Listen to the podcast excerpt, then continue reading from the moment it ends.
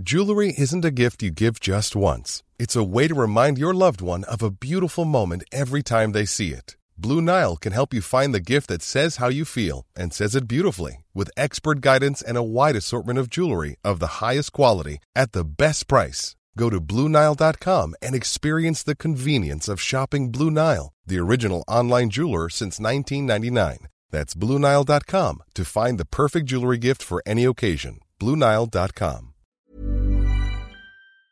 BetMGM is pitching baseball fans a chance to swing for the fences. Register using code CHAMPION200 and win $200 in free bets when you place a $10 moneyline wager on any Major League Baseball game and either team hits a home run, regardless of your bet's outcome. Enjoy baseball like never before with BetMGM's daily promotions at your fingertips all season long. Download the app or go to BetMGM.com and use code CHAMPION200 to win $200 when you bet 10 bucks on an MLB game and either team hits a home run. Sign up today and find out why nothing beats a win at the King of Sportsbooks. Major League Baseball trademarks used with permission. Visit BetMGM.com for terms and conditions. Must be 21 years of age or older to wager. Virginia only. New customer offer. All promotions are subject to qualification and eligibility requirements. Rewards issued as non withdrawable free bets or site credit. Free bets expire seven days from issuance. Please gamble responsibly. Gambling problem? Call 1 888 532 3500. There's never been a better time to find out why BetMGM is the king of sportsbooks. Download the BetMGM app and place a $10 moneyline wager on any NBA playoff game. If either team hits a three pointer in the game, you'll win $200 in free bets. Just use code CHAMPION200 when you make your first bet. Sign up now and discover BetMGM's daily promotions, boosted odds specials, and more. Download the app or go to BetMGM.com and use code CHAMPION200 to win $200 in free bets if either team hits a three in any NBA playoff game. Visit BetMGM.com for terms and conditions. 21 years of age or older to wager. Virginia only. New customer offer. All promotions are subject to qualification and eligibility requirements. Rewards issued as non withdrawable free bets or site credit. Free bets expire seven days from issuance. Please gamble responsibly. Gambling problem? Call 1 888 532 3500.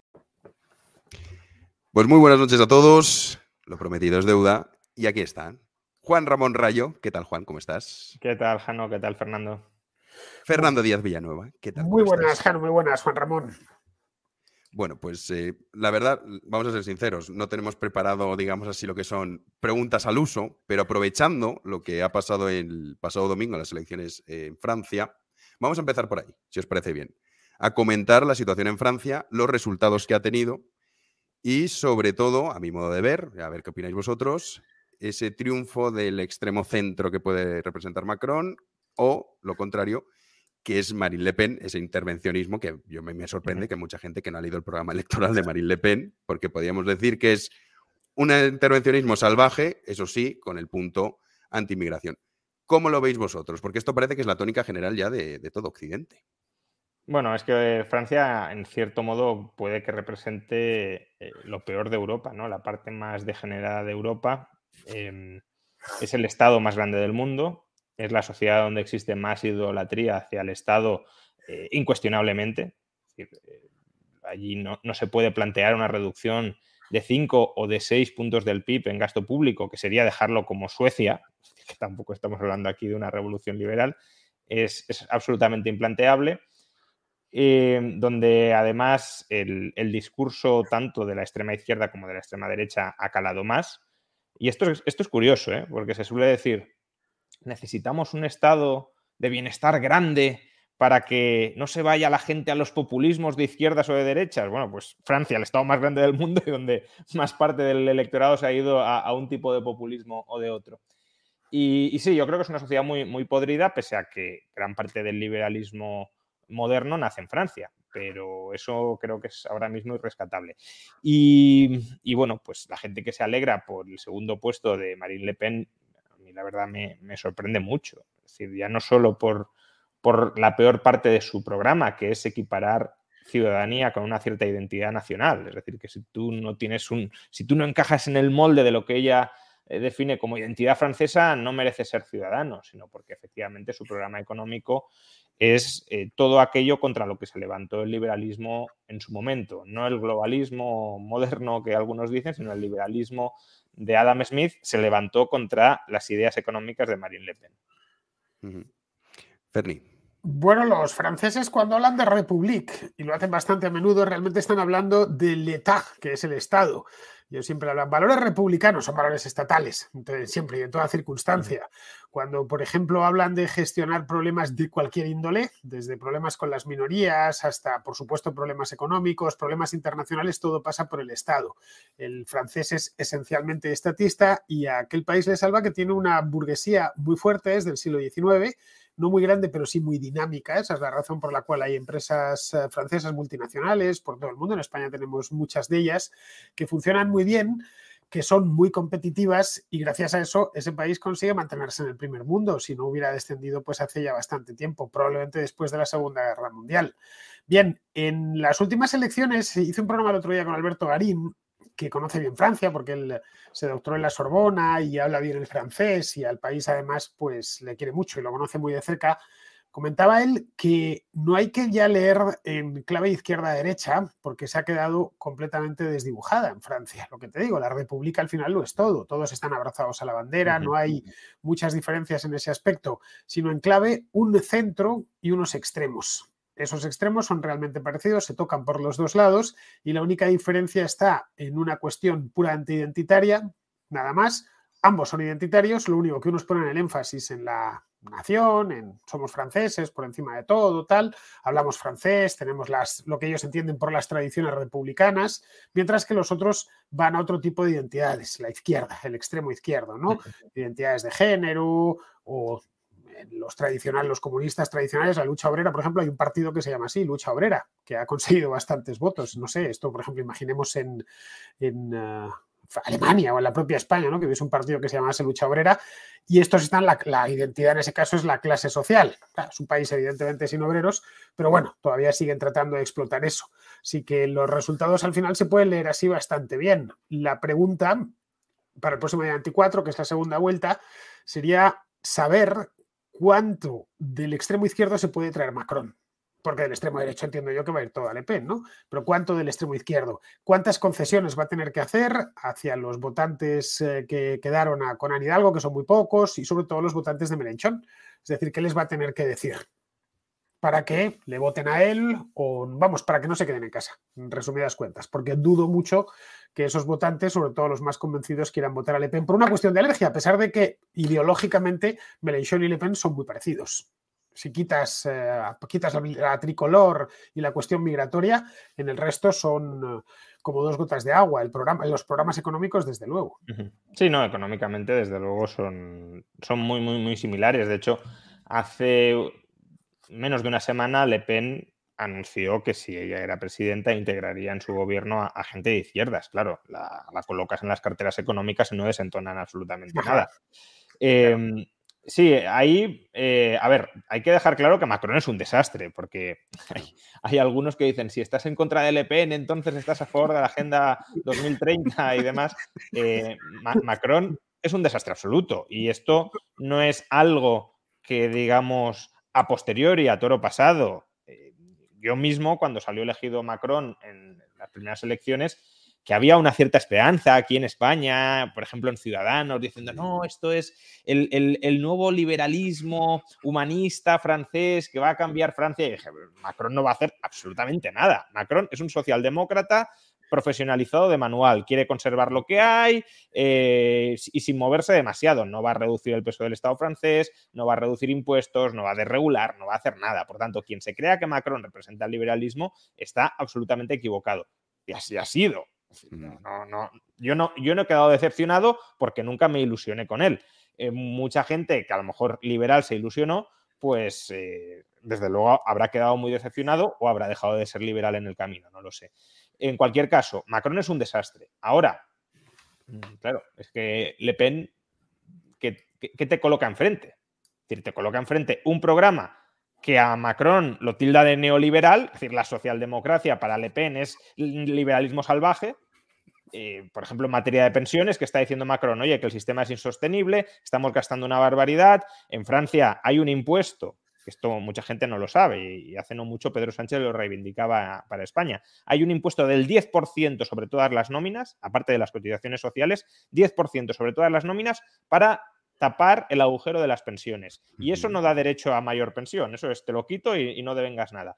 Eh, y un 6%, más de un 6% a los pensionistas. te, subo la pensión, pero luego te lo quito eh, para que parezca que la pensión es alta, pero luego te lo cobran impuestos. Bueno, y aún así el sistema no es sostenible. Entonces, claro, que está diciendo Macron. ¿no? BetMGM is pitching baseball fans a chance to swing for the fences. Register using code Champion200 and win $200 in free bets when you place a $10 moneyline wager on any Major League Baseball game and either team hits a home run, regardless of your bet's outcome. Enjoy baseball like never before with BetMGM's daily promotions at your fingertips all season long. Download the app or go to BetMGM.com and use code Champion200 to win $200 when you bet 10 bucks on an MLB game and either team hits a home run. Sign up today and find out why nothing beats a win at the King of Sportsbooks. Major League Baseball trademarks used with permission. Visit BetMGM.com for terms and conditions. Must be 21 years of age or older to wager. Virginia only. New customer offer. All promotions are subject to qualification and eligibility requirements. Rewards issued as non withdrawable free bets or site credit. Free bets expire seven days from issuance. Please gamble responsibly. Gambling problem? Call 1 888 532 3500. There's never been a better time to find out why BetMGM is the king of sportsbooks. Download the BetMGM app and place a $10 moneyline wager on any NBA playoff game. If either team hits a three pointer in the game, you'll win $200 in free bets. Just use code Champion200 when you make your first bet. Sign up now and discover BetMGM's daily promotions, boosted odds specials, and more. Download the app or go to BetMGM.com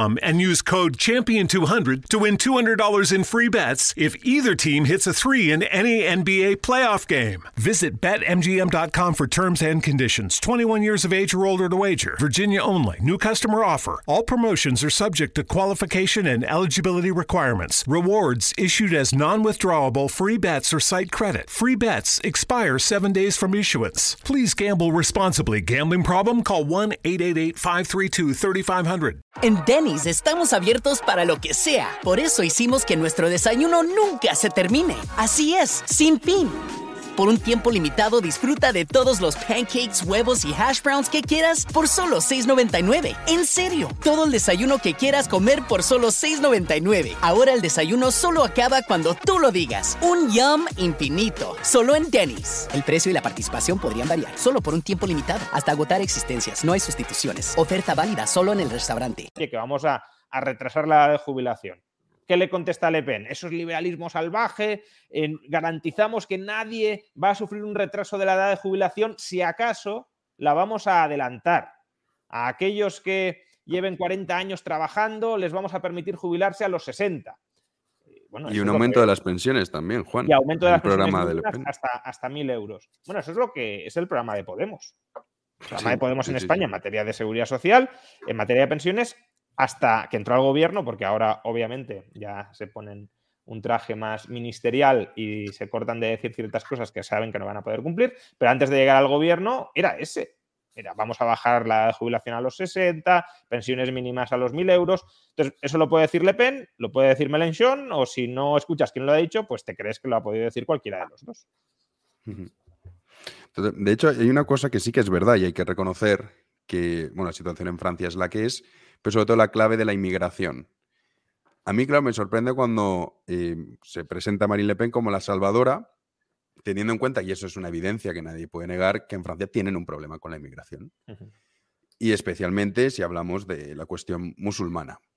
Entonces, a partir de ahí, claro, ¿qué medidas puede adoptar? ¿Qué va a hacer? Eh, ¿Quitarle el pasaporte a los que ya son franceses? Es decir, parece muy difícil poder solucionar eso sin atentar directamente contra derechos fundamentales. Entonces, ¿cómo veis vosotros? Porque sí que es verdad, y unos datos que quiero, eh, os comento, en las elecciones francesas, son datos de IFOPE y SOPS, que son como Ipsos, que son instituciones que se dedican a, estas investigaciones. Macron, por ejemplo, es el más votado entre los jubilados y los directivos. Le Pen entre los obreros, que son principalmente los que sufren la inmigración ilegal. Macron gana con holgura en los votantes mayores de 65 años, los jubilados. Y Le Pen eh, gana entre los de 25 y 64 años, con una pequeña ventaja sobre Macron según el rango de edad. Mélenchon, que es el, como si hablamos de extrema izquierda, si queríamos utilizar esos conceptos, que yo coincido con Fer y, bueno, contigo también, que esos conceptos ya son caducos, es, es, el de 18 y 24 años el más votado. Entonces, claro, ante esta realidad es como que existe una gran desconexión, como que hay dos Francias, hay dos realidades, pero mucho tiene que ver la inmigración en estas elecciones. Bueno, es que no tiene tanta inmigración. A ver, tiene mucha inmigración eh, Francia porque todos los países lo tienen, pero si lo ponemos en contexto, España tiene más inmigrantes extranjeros. Sí, pero una cosa, Fer, y perdona que te interrumpa. Una cosa es, sí, pero una cosa es los inmigrantes, por ejemplo, que recibe España, en su mayoría, o sea, la cuestión de Hispanoamérica ayuda a la. Luxemburgo tiene el, el 30%, casi 29% de la población luxemburguesa es extranjera. ¿Vale? Pero por eso depende de. Luxemburguesa. En el caso de Suiza debe rondar pues algo parecido, por el 30% aproximadamente. En España es casi el 13% y en Francia es un poquito menos. El tema es que no han sabido gestionar la inmigración. Alemania tiene también, es un país con algo así como el 14 o el 15% de la, de la población es eh, inmigrante y no son hispanos, como en nuestro caso. En Alemania hay un montón de inmigración de todo tipo y no lo considera el alemán medio un problema, más allá de algún partidillo tipo la alternativa por Alemania. El problema de Francia es que precisamente por ese carácter estatista no ha sabido gestionar la inmigración o ha querido gestionarla de aquella manera y lo único que ha conseguido es getificarla. Y eso ha sido preludio de mayores problemas, que son los intentan solucionarlo con lo mismo que lo ha ocasionado. Porque si te fijas, tanto, bueno, el caso de Le Pen es echarlos del país ya está, el famoso muerto el perro, muerta la rabia. Como tenemos problemas, vamos a echarles del país. Y el otro, bueno, vamos a aplicarles un poquito más de las mismas recetas que han conducido a que haya zonas enteras de Marsella, de Lyon o del propio París que son eh, intransitables. Lo que ha conseguido que se generen y se formen esos guetos han sido las políticas socialdemócratas, la, la falsa integración. Bien, quieren meterles más de eso. Bueno, en el caso de Le Pen o de Semur es directamente eh, echar a esa gente, pero como me pregunto cómo van a echar a alguien que tiene la nacionalidad francesa, que ha nacido allí, o alguien que lleva allí 20 años, que es tan francés como cualquier otro. Es decir, al final, si te fijas, Jano, los problemas generados por una serie de ideas, generalmente muy tóxicas, te vienen, quieren aplicar más de esas mismas ideas para resolverlos. Y en el caso de la inmigración es un problema en buena medida autoinducido, porque en toda Europa hay altos, eh, altas tasas de inmigración, ya te digo, en España hay más que en, que la propia España, ¿eh? hay más inmigrantes extranjeros que en Francia, y por supuesto en Alemania, y por supuesto en Irlanda, y por supuesto en Suecia y en Noruega, en Suiza no digamos, y no están, no todos giran en torno a la inmigración, es un tema más del que se abren las elecciones, pero no es el tema principal. Yo no sé cuántos años llevo escuchando en las elecciones francesas que el tema principal es la inmigración. 25 años, tranquilamente, desde que yo recuerdo las elecciones francesas, mediados de los 90, y nada, no se bajan de esa burra porque, si te fijas, es un tema perfecto. Es, eh, hay un problema, hace falta presupuesto para resolverlo, ya sea porque queremos echar a los inmigrantes o porque queremos subvencionarlos más de lo que ya, de lo, que ya lo están.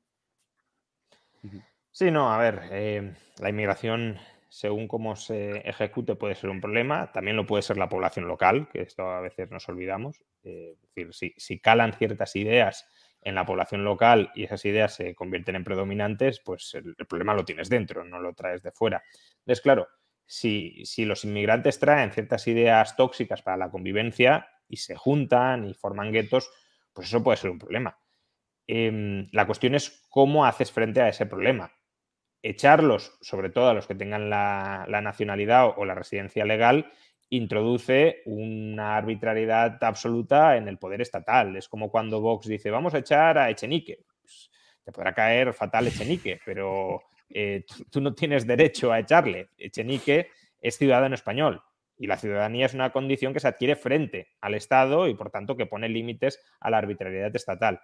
Eh, si, si podemos echarlos porque no son franceses, definiendo franceses como aquello. BetMGM is pitching baseball fans a chance to swing for the fences. Register using code Champion200 and win $200 in free bets when you place a $10 moneyline wager on any Major League Baseball game and either team hits a home run, regardless of your bet's outcome. Enjoy baseball like never before with BetMGM's daily promotions at your fingertips all season long. Download the app or go to BetMGM.com and use code Champion200 to win $200 when you bet 10 10 bucks on an MLB game and either team hits a home run. Sign up today and find out why nothing beats a win at the King of Sportsbooks. Major League Baseball trademarks used with permission. Visit betmgm.com for terms and conditions. Must be 21 years of age or older to wager. Virginia only. New customer offer. All promotions are subject to qualification and eligibility requirements. Rewards issued as non-withdrawable free bets or site credit. Free bets expire 7 days from issuance. Please gamble responsibly. Gambling problem? Call 1-888-532-3500. 800 there's never been a better time to find out why BetMGM is the king of sportsbooks. Download the BetMGM app and place a $10 moneyline wager on any NBA playoff game. If either team hits a three-pointer in the game, you'll win $200 in free bets. Just use code CHAMPION200 when you make your first bet. Sign up now and discover BetMGM's daily promotions, boosted odds specials, and more. Download the app or go to BetMGM.com and use code CHAMPION200 to win $200 in free bets if either team hits a three in any NBA playoff game. Visit BetMGM.com for terms and conditions. 21 years of age or older to wager. Virginia only. New customer offer. All promotions are subject to qualification and eligibility requirements. Rewards issued as non withdrawable free bets or site credit. Free bets expire seven days from issuance. Please gamble responsibly. Gambling problem? Call 1 888 532 3500. Boost your mood in New Jersey. Surprise yourself with new wonders. Stroll beaches and boardwalks. Discover places to dine and catch up with friends. See inspiring art, culture, and history too. Savor sea breezes and explore all the treasures nature has waiting for you. Rise to the call of adventure or catch a wave into the ocean blue. Find it all at visitnj.org. Que tienen, no sé, 10 generaciones nacidas en Francia, que hablan perfectamente francés, tal como lo definimos nosotros, que juran lealtad a la República y demás, pues puede haber mucha otra gente que no sea además de origen musulmán, donde también se le aplique esa capacidad de expulsión. Incluso a lo mejor muchos franceses de cuarta generación o de quinta generación a los que también según esos principios arbitrarios se los podría echar. Por tanto, la expulsión, desde luego, no es, no es una solución. La subsidiación para que bueno, formen sus comunidades al margen de, del resto de la sociedad, tampoco. Uno de los elementos que más civiliza y que no se puede ejercer en Francia en su plenitud, precisamente por lo que decíamos, porque tiene un Estado gigantesco, es el comercio. El comercio civiliza, porque tú al comerciar interactúas, al principio sin, sin mucha implicación, pero te vas integrando y vas cooperando en algo que os interesa a los dos, vas confiando en el otro, vas aprendiendo del otro, vas empatizando con el otro, y no porque tengas la obligación de hacerlo, sino porque te interesa hacerlo y al final te integras. Pero claro, si, si montas guetos subsidiados donde eh, pues, los franceses no pueden entrar, donde es posible casi montar una economía de autosubsistencia y donde eh, pues básicamente lo que haces es, eh, en lugar de que los inmigrantes tengan que integrarse comercialmente en Francia, pues les permites formarse su, micropaís subsidiado, eh, eso es un desastre, o tiende a ser un desastre, pero lo sería también, insisto, con población local. Si tú permites que eso suceda en la población local, y algunos países lo permiten perfectamente, pues también tienes guetos que son intransitables, donde la delincuencia es muy alta eh, donde eh, culturalmente eh, se mantienen pues, en una situación absolutamente anticivilizatoria, si lo queremos llamar así, y que, que choca con el resto de, la sociedad. Pero por eso la solución no es ni, ni expulsarlos a dónde, ni tampoco es mantenerlos comprados para que se mantengan como, como sucede hasta el momento. Hmm. Y sobre, habéis hablado de la palabra globalismo, que está tan de moda estos últimos días, por lo menos en las redes sociales. ¿Qué opináis vosotros de...? de la lengua, Janu. que digan globalismo. Globalismo. ¿Qué opinas tú del globalismo, Fer? ¿Tú crees, no, en serio, ahora tú crees que somos aquí unos globalistas? ¿Estamos en el globalismo? Pues no lo sé, según, para muchos seguro que sí, claro. Pero en el globalismo. Tú has, criticado, mucho a Putin. Entonces tú estás en el globalismo otanista, o sea, tú tienes doble pecado. Tengo, tengo, en cierta ocasión a Javier Rubio le dijeron que tenía que percibían mucha otanidad en él. Bueno, pues yo creo que se percibe mucha otanidad en nosotros. Así que el globalismo es un palabra que se han inventado, Jano. Ya está. Antes, eh, si te fijas, tocas que eres muy joven, no te acuerdas. Pero hace 20 años estaban con la gilipollez de la globalización, que les parecía todo lo malo, la globalización. Hacían manifestaciones, lo de Génova, lo de Seattle en el 99. Hubo también una muy gorda en Praga, creo que en el año 2002, si mal no recuerdo. Hubo unos cuantos años que eran los antiglobalización. Pablo Iglesias era un activista antiglobalización, de hecho, en aquella mm. época. Y la cosa se quedó ahí porque la globalización era inevitable, en tanto en cuanto es inevitable desde que el hombre es hombre y nos gusta comerciar con otros eh, semejantes. Ya está, no estamos incompletos y necesitamos a los demás. ¿no? Yo siempre tengo algo que otro deseará y ese otro tendrá algo que yo deseo. lo único que ha ido, pues, eh, dando una serie de saltos a lo largo de la historia. La globalización ya existía en el siglo XVII, una globalización mucho más limitada, obviamente, pero ya el mundo estaba globalizado, ¿no? Hasta el mundo romano, por ejemplo, estaba también globalizado en la medida de sus posibilidades tecnológicas. Había comercio entre China y, Roma. Se, sabe porque se han encontrado monedas romanas en las costas del Índico, ¿no? Adquirían productos allí, ¿no? Los chinos básicamente siempre han deseado el oro y la plata de Occidente y lo siguen deseando. Es decir, que siempre ha habido globalización y eso no se puede frenar. Como lo de globalización le sonaba un poco izquierdista, pues esta nueva tropa de derecha identitaria extraña que está teniendo tanto éxito un tiempo a esta parte, pues ha sacado eso de la globalización, ¿no? Meten a Soros, han creado... Globalismo, globalismo. El globalismo, ¿no? Eso del globalismo, estás en el globalismo y tal. A mí, que soy viejo ya, todas estas cosas me suenan muy familiares, porque es que las he visto reformuladas ya 300 veces, ¿no? Cada vez que los veo venir tienen a un malo, que es que el malo se les va a morir, que es Soros porque tiene 90 años. Entonces, no sé qué harán el día que les espiche. ya tienen a su hijo, ya, ya ya, pero no tiene tan cara de malo como el padre. Es que el padre es que parece Palpatine, coño, cuando le ves el de, la Guerra de las Galaxias. Entonces, eh, básicamente, si te fijas y estudias un poco ese discurso, es un discurso de puras simplezas, puras suposiciones, en el que se parte ya de una historia de buenos. No se, no, no se llega al conocimiento, ellos parten del conocimiento. Yo ya sé lo que hay y te lo voy a explicar. En lugar de decir, voy a hacerme una serie de preguntas, voy a tratar de respondérmelas de forma honrada y entonces adquiriré todo o parte del conocimiento que me había propuesto adquirir. No, todo el que te venga, yo ya me sé la lección. Ya te la había. Espera, siéntate que te la voy a explicar. Básicamente, estos van desarrollo. Y además la palabra globalismo suena muy bien. No me digas. ¿Tú es, contra qué estás? Contra el globalismo. Joder, ¿quién no va a estar contra el globalismo? Eh, si estuviesen algún año más, no lo dirían así tan abiertamente porque eh, es en lo que estaba la extrema izquierda hace no tantos años. Ahora ya no lo dicen. No les ha dado por la antiglobalización. No sé si te has fijado. Sigue con el neoliberalismo, pero la globalización la abandonaron hace unos cuantos años. Sí, eso es cierto. A ver, eh, sí, está claro que todo el tema del globalismo y demás eh, tiene, tiene, tintes absolutamente conspiranoicos. Eh, siempre hay que montar conspiraciones para, explicar prácticamente cualquier cosa que sucede y que no nos gusta. Hay que buscar un malo de carne y hueso, en este caso es Soros, que no dudo que sea bastante malo porque es un socialdemócrata de manual y por tanto alguien cuyas ideas hay que, hay que combatir. Pero, pretender que hay una especie de, conspiración global para, de alguna manera, organizar nuestras vidas, manejarnos eh, totalmente, eh, yo creo que es darle demasiada capacidad eh, intelectual, organizativa y previsora a unos incompetentes que son los que están al frente de los distintos estados. Dicho esto, sí creo que existen, digamos, oportunidades, ventanas para que el Estado crezca, para que el Estado se expanda. Y algunas de esas oportunidades, claro que se están aprovechando.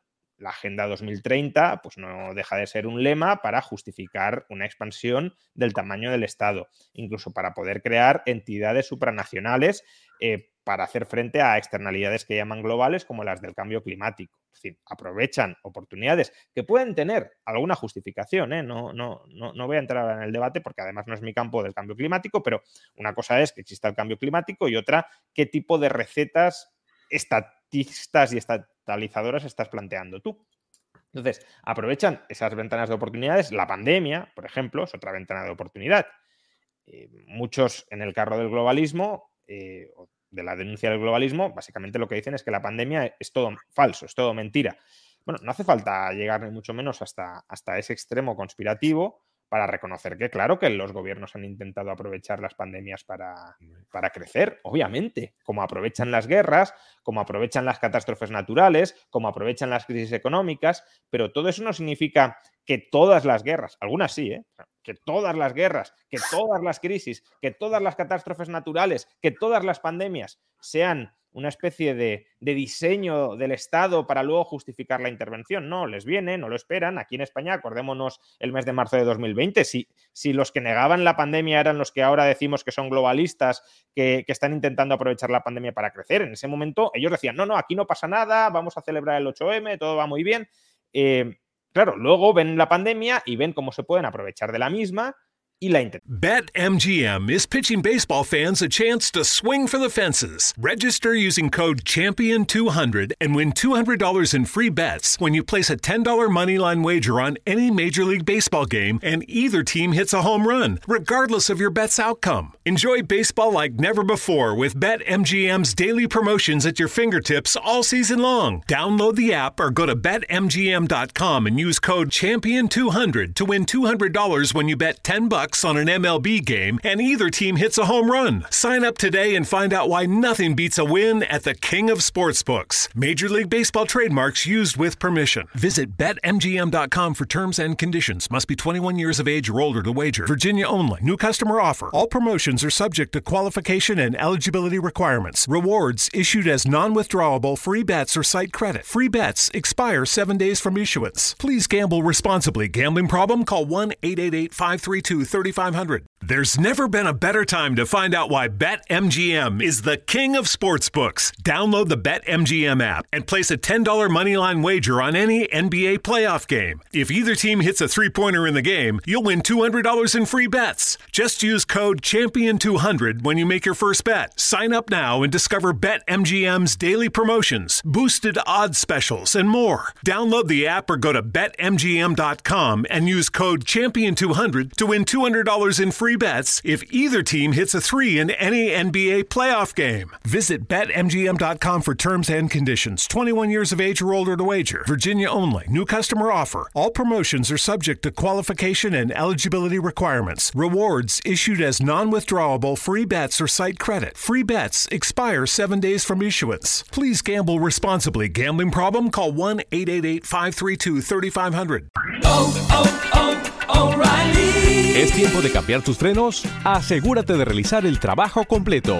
Desde hoy y hasta el 24 de mayo en O'Reilly Auto Parts, ahorra 15% al comprar un set de balatas y dos discos de freno Brake Best Select o Import Direct. Realiza tus compras en tu tienda O'Reilly Auto Parts más cercana o en o'ReillyAuto.com. Oh, oh, oh, Auto Parts. Están a aprovechar, pero de ahí a que haya un plan pergeñado de antemano entre todas las élites globales, de alguna manera presidido por Soros, para, para eh, tejer todo esto, pues, pues es pasar al campo de la conspiranoia, claro. A ver, hay una cosa que, Mejano, en esto ser viejo tiene sus ventajas. En los años 90... una cosa, antes de que digas eso. Hay una cosa que es verdad y es, por ejemplo, a mí cuando dicen, eh, no, el globalismo, vale, para empezar ya no es una cosa yo discuto, yo conozco mucha gente que está en esta, en esta línea, ¿no? Defendiendo esta línea. Y yo discuto con ellos y digo, pero a ver, explícame esto que tú me estás contando, que es una persona con un Excel organizando el mundo, ¿cómo es eso posible cuando luego tienes países que adoptan políticas completamente diferentes? Habéis nombrado el cambio climático. Ve a China y preséntales a Greta, a ver qué pasa. O ve a la India, o ve al sudeste asiático, en fin, ve a muchas partes del mundo en el que evidentemente no están con ese eslogan. Entonces te dicen, bueno, vale, eh, no es una cosa mundial, pero sí que es una cosa de Occidente. Luego dices, bueno, en Polonia y Hungría eh, hay ciertas políticas que se, bueno, se asemejan o que se incluyen en lo que es la cuestión del globalismo que no se aprueban. Entonces ya tampoco ni siquiera es todos los países de Europa. Entonces dices...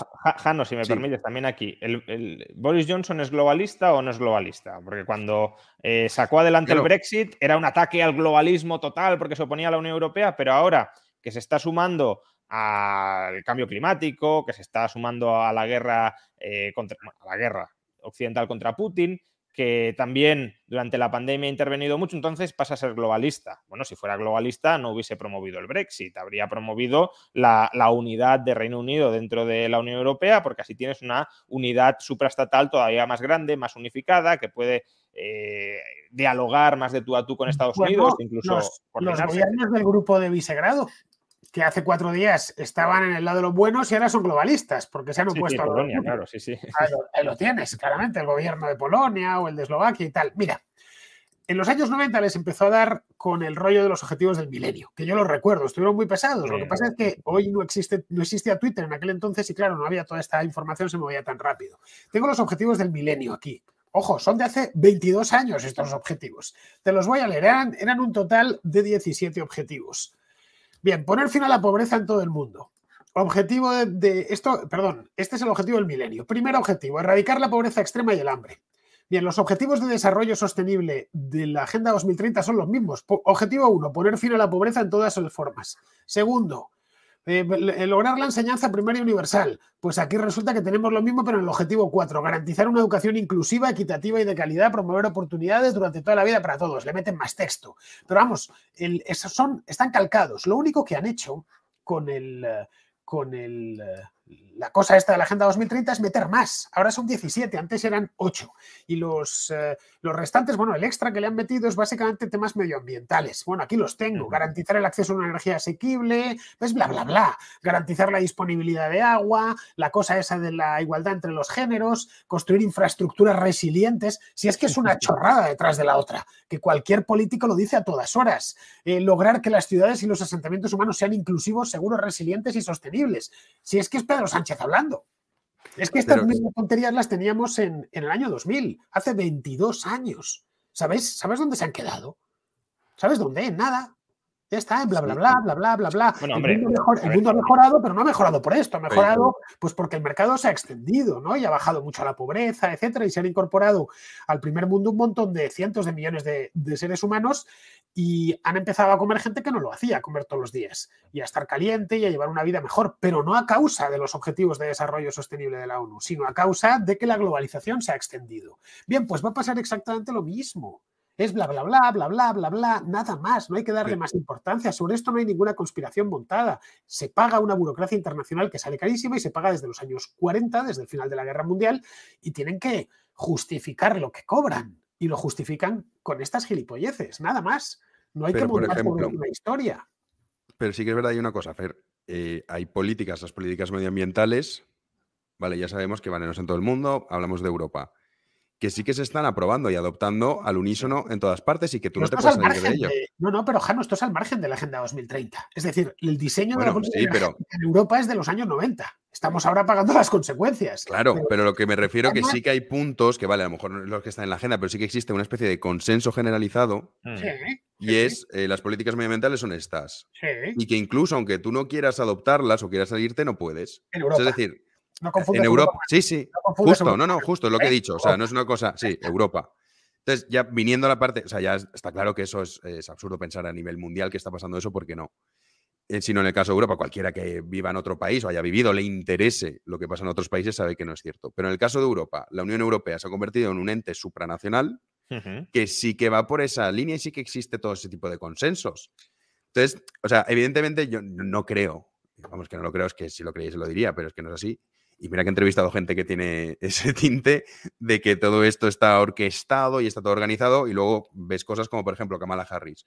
Yo recuerdo cuando decía, no, es que esto con la victoria de Biden es la victoria del globalismo, el plan no sé qué, Calergy, no sé qué historias. Mm. Y Kamala Harris a los dos meses se plantó, creo que fue, no sé, fue en Nicaragua o en Guatemala. Guatemala fue, sí.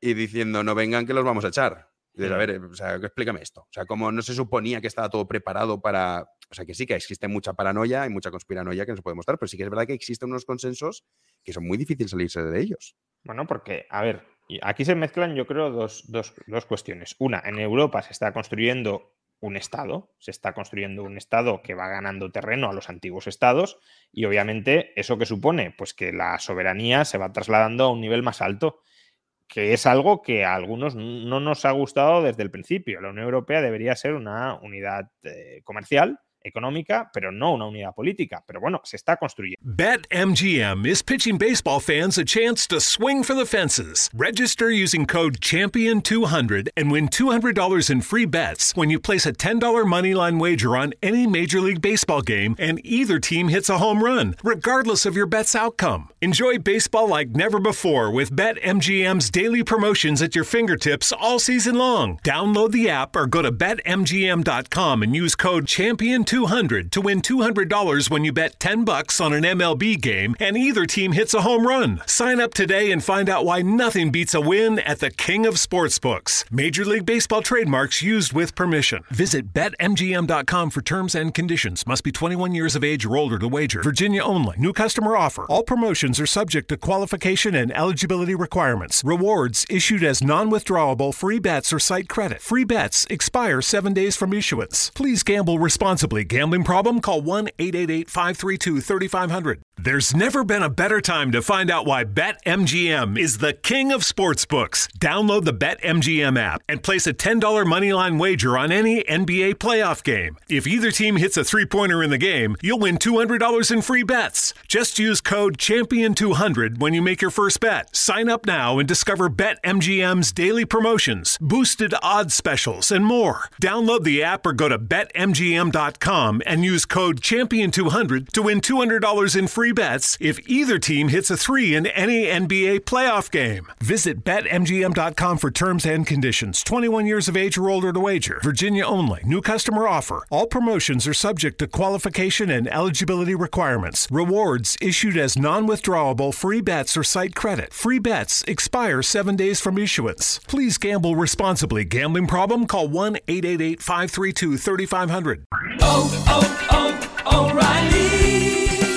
El sistema de combustible de tu vehículo y mejora el rendimiento de combustible con O'Reilly Auto Parts. Llévate dos botellas de limpiador de inyectores Lucas por solo 10 dólares. Además, recibes puntos dobles o rewards al llevar esta oferta.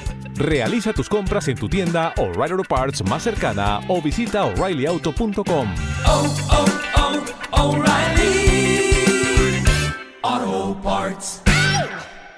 Entonces, si se está construyendo, evidentemente vas a percibir que estás perdiendo soberanía en tu Estado nacional, porque es que se está destruyendo el Estado nacional poco a poco, se está minando el Estado nacional para construir un Estado europeo. A largo plazo, esto no es algo que vaya a ser en 5, 6, 7 años, poco a poco se van dando en esa dirección. Entonces, esa es una cuestión. Y por eso quienes están entrando ahí, equivocadamente, de ahí que yo celebrara el Brexit en su momento, con, con cautelas, pero en principio es, creo que es algo positivo, eh, pues quienes están entrando ahí no tienen margen de maniobra porque hay muchas competencias que están perdiendo. Y, por tanto, lo que decías, Jano, de no nos podemos salir del guion, no, es que el guion ahora lo marca Europa. La, Comisión Europea, el Consejo Europeo. Eh, entonces, eh, ahí no hay, no hay mucha escapatoria, salvo salirse de la Unión Europea, claro. Luego, otro nivel es que en el mundo, al menos en Occidente, hay un consenso socialdemócrata cada vez más extendido. No hay muchas diferencias entre eh, los gobiernos europeos porque el grueso de la población en la mayor parte de países desarrollados pues tiene unas ideas unos un poquito más, otros un poquito menos, pero unas ideas socialdemócratas. Algunos socialdemócratas con tintes más conservadores, otros con tintes menos conservadores, pero socialdemócratas. Es decir, todo el mundo quiere un Estado de entre el 35% del PIB, los más liberales al 50-60% del PIB, y de ahí no te sales. Y si alguno se quiere salir, fuera de Europa se puede salir, pero es que tampoco se quieren salir porque el consenso mayoritario, ya digo, es, es socialdemócrata. Con lo cual, las personas que tenemos otro punto de vista distinto al mayoritario, pues claro que podemos sentir que hay un rodillo que nos asfixia y que nos aplasta y que no hay forma de diferenciarse, pero es que ese es el rodillo ideológico dentro de una democracia funcional, las mayorías imponen su voluntad sobre las minorías y, ya está, no tienes otra alternativa. Y eso, además, dentro, como decía, de una Unión Europea que se está formando, que se está desarrollando, que se está constituyendo y que, por tanto, aunque hubiese algún Estado miembro de la Unión Europea donde hubiese un giro muy importante ideológico en la población, pues o se sale de la Unión Europea o se tiene que someter, porque ahora el demos europeo es más amplio y por tanto no tenemos tanta autonomía, por desgracia, como teníamos antes. Aquí, por ejemplo, una pregunta que nos dejaba Nandok, que dice, saludos familia, un besito, que recomendáis hacer desde el punto eh, liberal, supongo punto de vista liberal, para revertir esta situación. Votar igual, políticos abusan del poder. No votar igual, ignoran la abstención y además hay movimientos colectivistas que lo acaparan. ¿Qué hacer, pues? Miedo, ¿eh? No, esperaba, que Fernando. No, eh, no, no, yo que, hagan, que se pongan a salvo ellos mismos. Yo cada vez, cada vez peor, más a lo mío y más individualista. No hay bueno, pero eh, vives en sociedad, Fer, o sea, me refiero. No, yo vivo aquí solo, macho, en, este, esta cueva. Sí, coño, pero si mañana te, vota la mayoría de la población. No hay solución colectiva, me pondría a salvo, tío. Ya está. No hay solución colectiva posible, no la hay. No, no, ni revolucionaria ni nada por el estilo. que no pierdan el tiempo, como lo perdí yo de joven. Ya está. Que se preocupen de lo suyo, de su familia, de lo que le pilla más cerca y si ven que esto se torna asfixiante, que se abran. Ya está. Y que pongan a salvo lo suyo cuanto antes. No hay posibilidad. Por lo que dice, con lo que dice Rayo, si es que al final eh, un gobierno se parece a la gente sobre la que gobierna, ¿no? Cuando dice, no, es que ¿por qué tenemos a Pedro Sánchez? Pues porque los españoles han elegido no le demos muchas más vueltas. Y si no es Pedro Sánchez, será Feijóo, que es, tampoco es tan distinto, ¿no? En muchos aspectos. Eh, ¿Por qué está peor? Pues, el tema de la vacuna es hasta peor. Porque si hubiese estado pasado con Feijóo, nos hubiese, obligado a los españoles a vacunarse, vamos, quería multar a los que no se vacunasen en Galicia, que esto mucho la, gente, la gente, encantada, mucha gente encantada. Así que en esto no hay posibilidad. Que si tenéis, eh, qué sé yo, 20 años o 25, no perdáis el tiempo.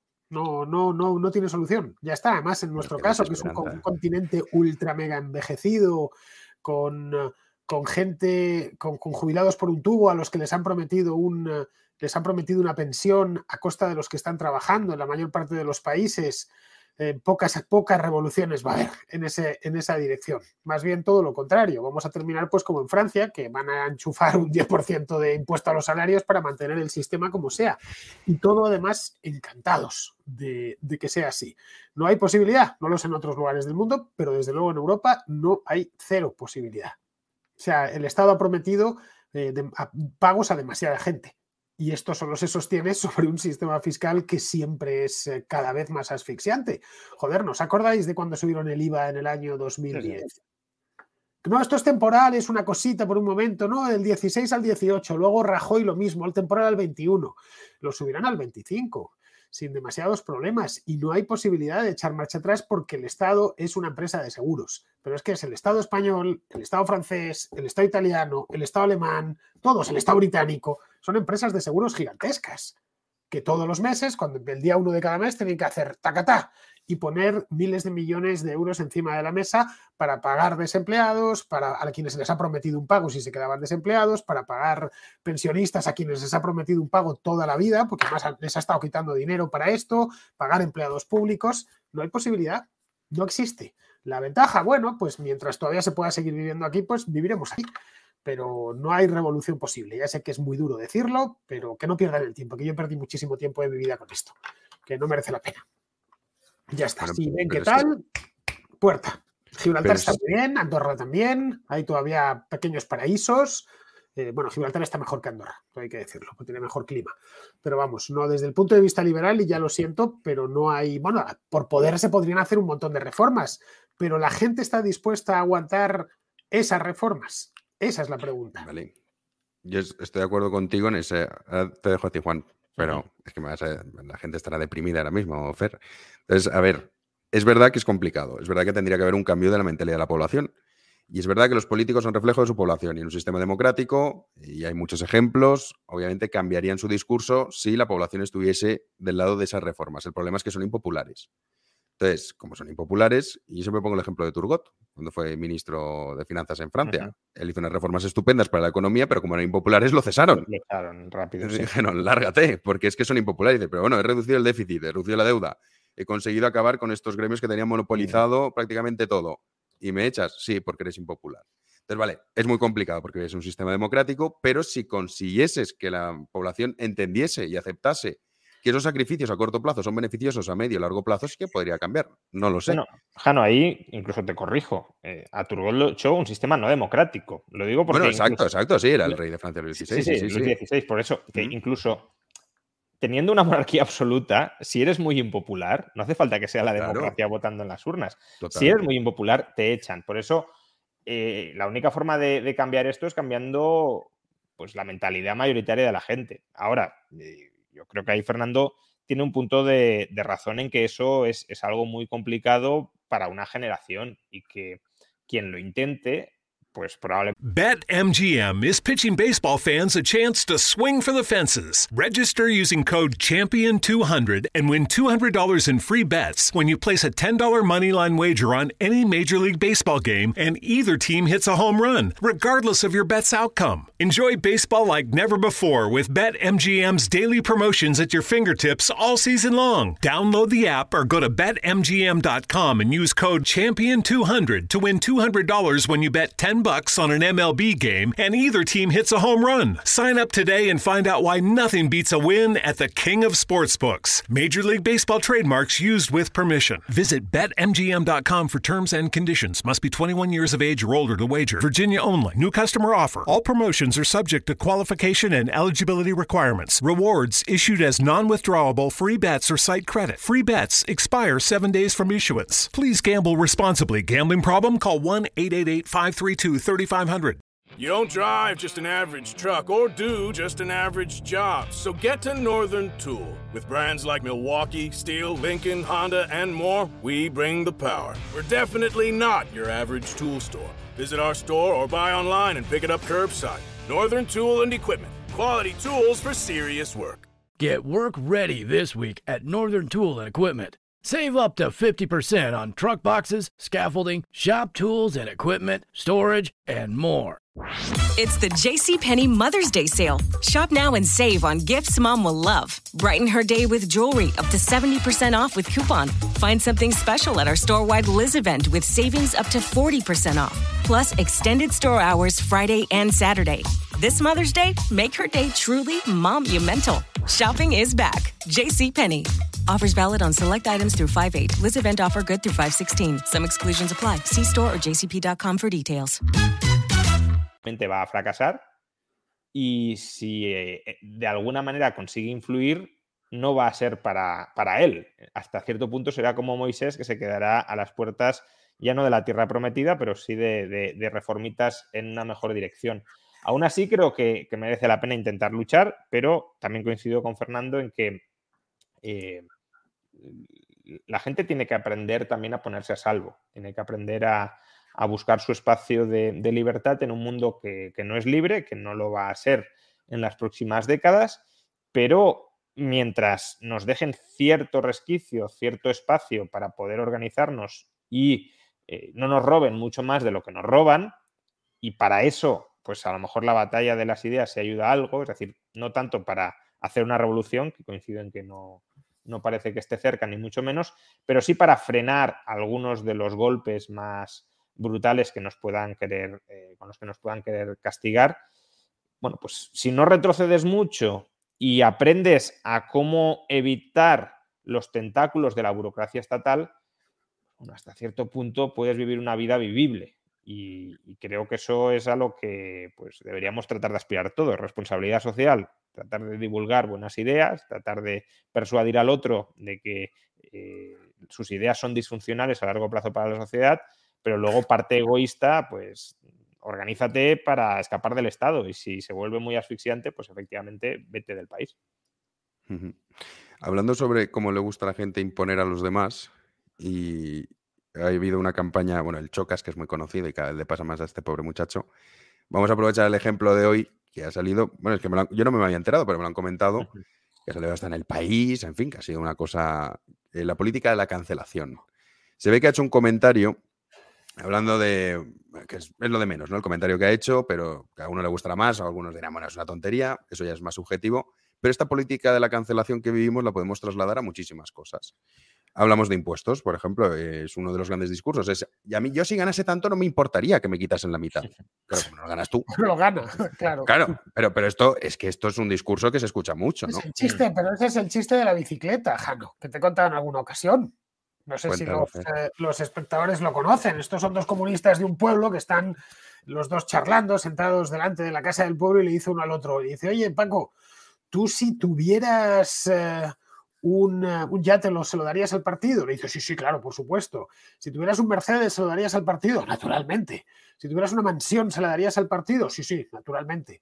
Oye, si tuvieras una bicicleta, ¿se la darías al partido? Dice, no, la bicicleta no. Dice, joder, darías un yate, una mansión, un, un Mercedes. ¿Por qué la bicicleta no? Dice, joder, porque la bicicleta sí la tengo. Eso sí que me lo daría. Bueno, pues en esto pasa lo mismo. Es, eh, tú si ganases lo del Chocas, ¿te importaría dar la mitad? No, claro, por supuesto que me importaría, no me importaría nada, la daría encantado, porque no lo ganas. Si lo estuvieses produciendo y el Chocas, por lo que le conozco, no le conozco personalmente, pero por lo que le he visto, es un chico que trabaja, pero como un negro, ¿eh? Está todo el día en directo. Y yo sé lo que es estar en directo porque me dedico a esto. Al, bueno, nosotros tres. Sabéis lo duro que es este oficio y la de horas que hay que echarle y la de renuncias personales y familiares y todo lo que tiene. Pues entiendo, me puedo poner en su piel lo que gana lo gana justamente. Es un chico muy ocurrente, además, tiene a toda la chavalería de 15, 16 años completamente seducida, ¿no? Como para decirle, oye, mira, lo que vas a ganar, el 75% me lo tienes que entregar. Pues no le compensa, es normal que el Chocas termine yéndose a Andorra, como le, han pasado, le ha pasado a tantos. Eh, recordad lo que, la que se armó con el otro, con el ídolo juvenil este, el Rubius. Rubius, sí. Pagaba la mitad de lo que ganaba la mitad. Y ojo, el Rubius es otro profesional como la Copa de un Pino, ¿no? Y de nuevo, como me dedico al mismo trabajo, un trabajo muy parecido, me puedo poner en su pellejo, ¿no? Claro, pero es que el Estado te ha pagado las. Eh, la, la, qué sé yo, el colegio y no sé qué. Bueno, me lo pagaría mi padre con sus impuestos, ¿no? El Estado realmente no me ha pagado nada. Y por supuesto que he pagado todo el caso, el, caso del Rubius con la cantidad de impuestos eh, que ha pagado, pues dos millones al año estaba pagando, un disparate. Vamos, ha pagado la sanidad, las carreteras y el colegio de las próximas siete generaciones de Rubius, en el caso de que vivan en España, ¿no? Pues este tipo de cosas. No, al pobre le están, le están crujiendo. he oído por ahí que el tal Chocas, que a quien conocí hace muy poquito tiempo, eh, supe de su existencia, vamos, al parecer antes no se quejaba y era por lo visto muy admirado y no se metían con él. Y ahora le están cancelando porque da su opinión. Exacto. Sí, bueno, ha, habido esa, aparente continuidad. De nuevo, no sé si hay relación causa-efecto, pero con la cultura de la cancelación, eh, desde luego hay que buscar esa causa y ese efecto porque es bastante habitual, ¿no? Si dices algo inconveniente, eh, te conviertes en un enemigo público. Eh, esto en parte viene de, esa idea, yo creo que basura, de que todo lo personal es político. Una idea que es una idea totalitaria, porque justamente lo personal es aquello que escapa del foro público. Y, claro, cuando todo lo interpretas en, clave de lucha de poder, de cómo lo que haga o lo que diga esta otra persona eh, afecta a mi probabilidad de mantenerme en el poder, pues a los demás los ves como enemigos. Esto es lo que, lo que decía Carl Smith, de que la distinción básica en política es amigo-enemigo. Entonces, si tú no remas en la dirección de darme poder, eres mi enemigo. Y el Chocas, pues eh, se hizo hace, o sea, no digo que se haya hecho popular por esto, pero eh, tuvo unos cortes muy populares hace eh, unos meses criticando pues lo que decía antes Fernando, el alto nivel de fiscalidad en España, el nuevo régimen totalmente aberrante que quieren imponerles a los autónomos. Y todo esto, claro que perjudicó en, el, en cierto imaginario colectivo, a este gobierno y a lo que hay alrededor, mediática, eh, ideológica, eh, partidistamente de este gobierno. Con lo cual, en lugar de decir, bueno, pues es un chico que ha expresado su opinión, además, en muchos casos sin demasiado criterio, sin demasiado fundamento, es decir, la intuición puede ser muy buena, pero no es que probablemente se haya mirado cuál va a ser la, legislación fiscal o la propuesta de los autónomos con detalle. En lugar de decir, bueno, pues es su opinión, dejémosle que se exprese como quiera. No, como has expresado una opinión que va a perjudicar a mi partido, porque le puede restar votos entre un segmento de la población, tú te conviertes en mi enemigo y por tanto te voy a colocar en la mirilla. Y eso significa que te voy a estar permanentemente vigilado para que cuando metas, aunque sea mínimamente la pata, o podamos coger algo que has dicho y lo podamos retorcer y malinterpretar para tirarte a la jauría contra ti, lo vamos a hacer porque hay que aniquilarte BetMGM is pitching baseball fans a chance to swing for the fences. Register using code CHAMPION200 and win $200 in free bets when you place a $10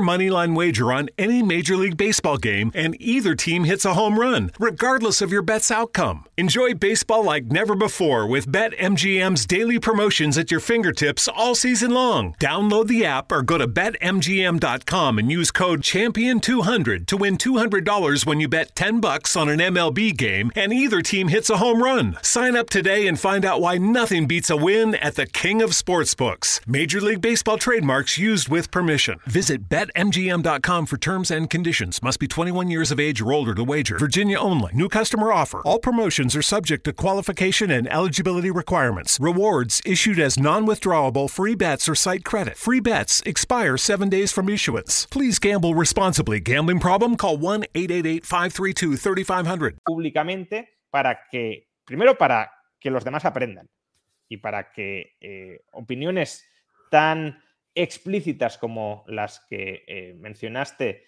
en, en su momento no se repitan por otros, para que otros no tengan la tentación de seguir por ese, camino. Y luego porque te tenemos que desprestigiar públicamente. Es decir, tenemos que aniquilar cualquier aura de credibilidad que puedas tener. Y eso yo creo que es en gran medida lo que estamos eh, experimentando. Nos podrá gustar más o menos lo que ha dicho el Chocas, nos podrá parecer más o menos barbaridad, pero creo que eh, la amplificación mediática y social que se está haciendo de esas palabras para atacarlo personalmente y para enterrarlo públicamente, que es la cultura de la cancelación, creo que eh, obviamente es exagerado y puede, no, ahí creo que no hay que ser demasiado conspiranoico para pensarlo, que entre muchos de los que se están sumando a ese linchamiento sí existe una intencionalidad política clara. Y luego también quizá un componente de envidia, ¿no? Porque muchas veces este tipo de linchamientos es que aquí el éxito no se tolera. Entonces, el Chocas es un hombre muy exitoso, haciendo Pero lo que cuidado, hace. cuidado, si es un éxito amigable con el poder, porque ahí tienes el caso de Ibai, Claro, pero sí, sí, claro, pero sí es. Pero bueno, Ibai no es tan polémico como es el Chocas. Claro, es por la eso forma de digo que hablar, sí, que- pero ya es sí la forma de hablar, las bromas eso- que hace. Sí, y también ha dicho, a mí me parece muy bien pagar impuestos aquí, Sí, etcétera, claro. etcétera. Si es, si es un, un- un éxito blando que el poder pueda aprovechar para decir, no, no, si no estamos en contra del éxito, si no estamos en contra de los ricos, fijaos, este señor, si, si se puede instrumentalizar por el poder en su favor, ahí no vas a tener ningún problema. Y por eso también los otros ven y aprenden. Es decir. ¿tú Sí, quieres si seguir meto- el camino de sí. Ibai o el camino del Shocas? Sí, Pues si si me meto con el Ibai, sistema y que con el. Estado, claro, si me meto con el, el sistema que hay, si me meto con los altos impuestos que hay, entonces ahí sí voy a recibir un correctivo a la mínima, que es lo que le pasa a- al Y si dices lo contrario, todo el mundo te va a aplaudir como la Sí, gran persona que- solidaria, Sí, sí, etcétera. sí. Entonces, y eso también pasa con los ricos, por cierto. Es decir, eh, Hombre, los ricos, tanto. Pensemos en el caso de Botín, por ejemplo. ¿Por qué dice todo lo que dice y hace lo que hace? Porque está invirtiendo en su imagen pública. Claro, si, claro. si Bo- si Botín dijera cosas totalmente contrarias, pues habría una campaña de hostigamiento contra ella y Mm. eh, los demás aprenderían que no han de seguir por ese camino. Pero de nuevo estamos en lo que decíamos antes. Si lo queréis, la, la dictadura de la opinión mayoritaria predominante, que además con la cultura de la cancelación, como, como mencionaba antes, eh, ya ni siquiera restringe el- la batalla en la esfera estrictamente política, sino que todo ámbito, toda expresión de la vida de una persona se convierte en un acto político y por tanto, eh, si no te comportas públicamente, porque privadamente no te podemos ver de momento, pero públicamente no te comportas como creemos que te has de comportar para que el, mi partido, mi gobierno, las personas con las que yo me relaciono permanezcan, se consoliden en el poder, entonces eres mi enemigo. De hecho, si el Chocas, eh, eh, cuando, porque él la armó cuando lo de los autónomos, ¿no? Si mal no lo recuerdo. Sí, Bueno, primero le llegó una multa de Hacienda. El primer vídeo que se hizo viral era una multa de Hacienda que, que dijo, bueno, es que no paran de llegarme multas de Hacienda, me quitan la mitad y todavía quieren más y quieren más. Y bueno, yo utilizo sus Pues, términos si de las formas en pues, las que. A mí me hace mucha gracia personalmente el choque, lo tengo que decir, esos cuando- cortes. Él cuando lo del Rubius, creo que dijo que le parecía muy bien pagar impuestos. Nadie supo de él. No pasó nada. Era de los nuestros. En el momento en que puso en duda el discurso hiperfiscal, en ese momento es cuando le señalaron.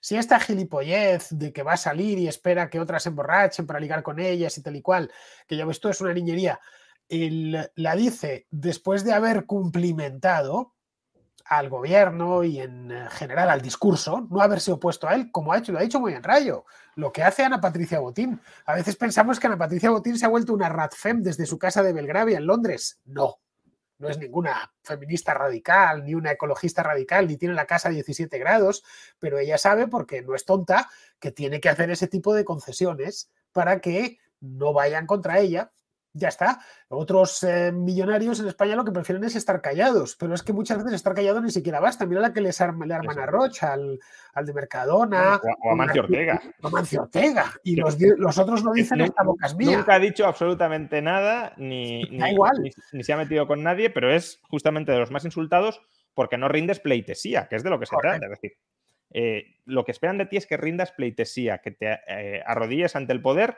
y que, que además te sumes de alguna manera en la campaña del poder. Pues aquí sí que tiene cierto encaje lo de la Agenda 2030, pero no como un plan perfectamente organizado detrás, sino como una señal costosa a la que te tienes que adherir. Si tú te adhieres a ese credo que hemos creado para que todos nos autorreconozcamos, pues entonces eres de los míos, eres de los buenos, etc. Insisto, ahí no hace falta que haya ningún, ningún plan detrás. Basta con que eh, todos yo, muestro adhesión a estos principios, los objetivos del milenio también que decía antes Fernando, y si todos los que se suman a ello, pues lo hacen, vemos que, son de los nuestros, lo reconocemos, pues como cantar hoy en día la internacional. Mm. Cantarlo y la internacional, ¿qué significa? ¿Significa que hay un plan detrás de la, internacional comunista? No, eso ya no existe. Ahora, si tú quieres señalizar que tienes unas determinadas ideas, que te de nuevo rindes pleitesía a unas determinadas ideas, pues haces ese gesto. Y eso es lo que están haciendo muchos pues, con la Agenda 2030. Aquí nos deja una pregunta sobre, hablando, volviendo un poco al tema de España, ¿qué opináis de las sociedades, estados descentralizados? Que también es uno de los debates que hemos escuchado en, en las últimas, diría, años, ¿no? El tema de, no, no, es que el Estado está demasiado descentralizado lo cual, yo, bueno, yo soy partidario de la descentralización todavía más. A mí me gustaría que estuviese todavía muchísimo más descentralizado. ¿Qué opináis vosotros al respecto? Francia, ahí tienen un estado.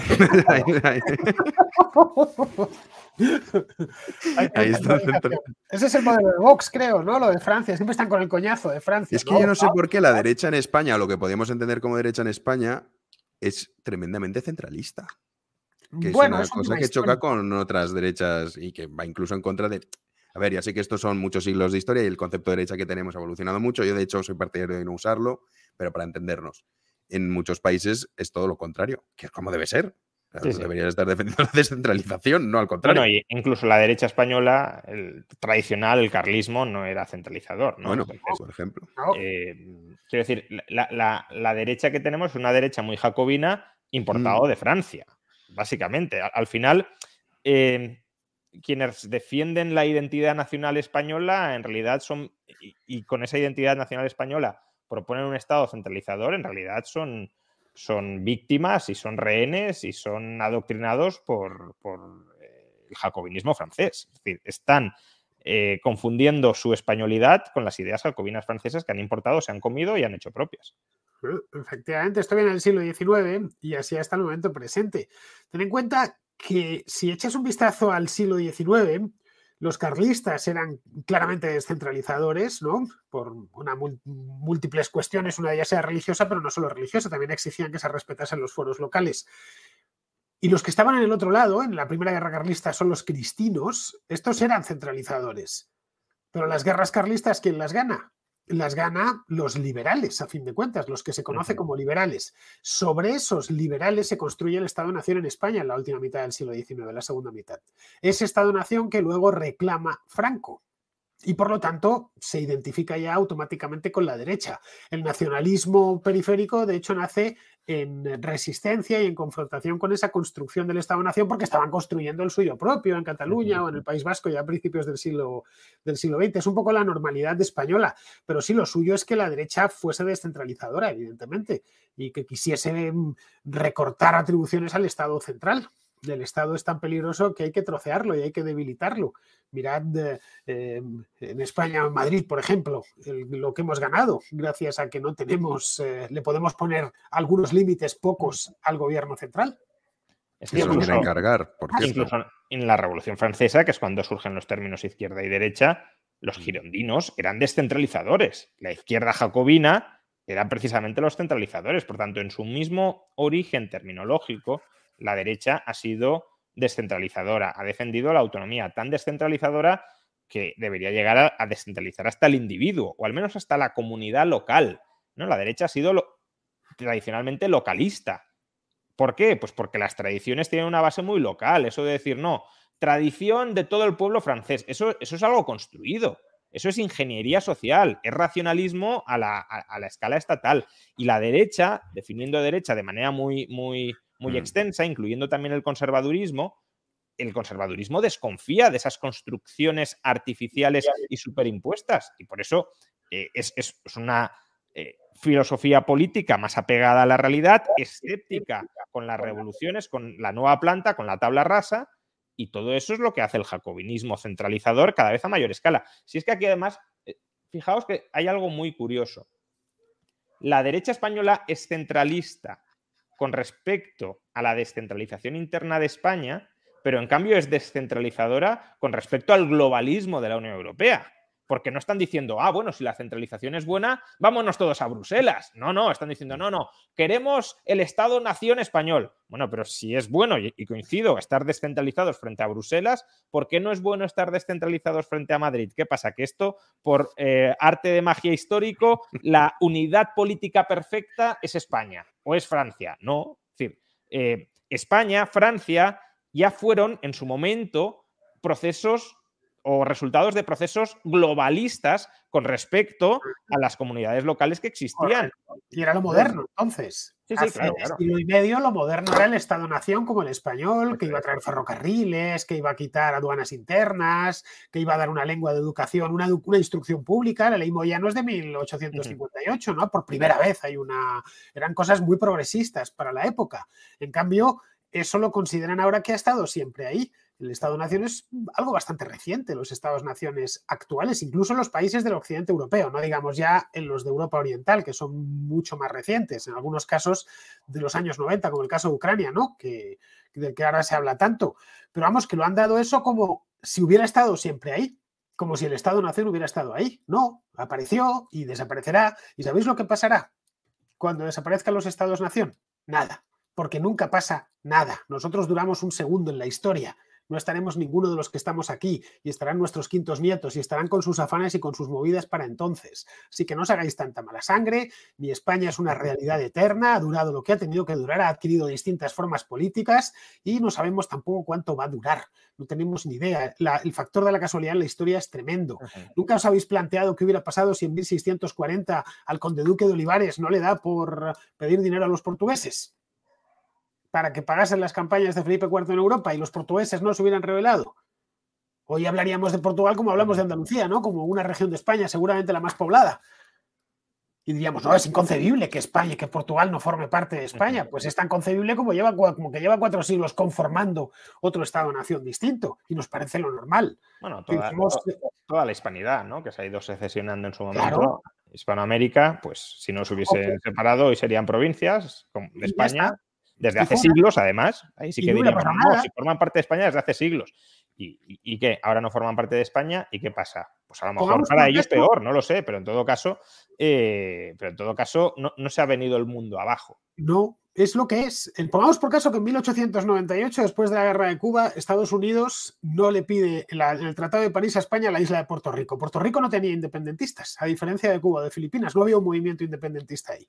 Y bueno, Puerto Rico se queda formando parte de España ya el resto del siglo XX, como las Islas Canarias o la Guinea Española y tal, y nunca se independiza.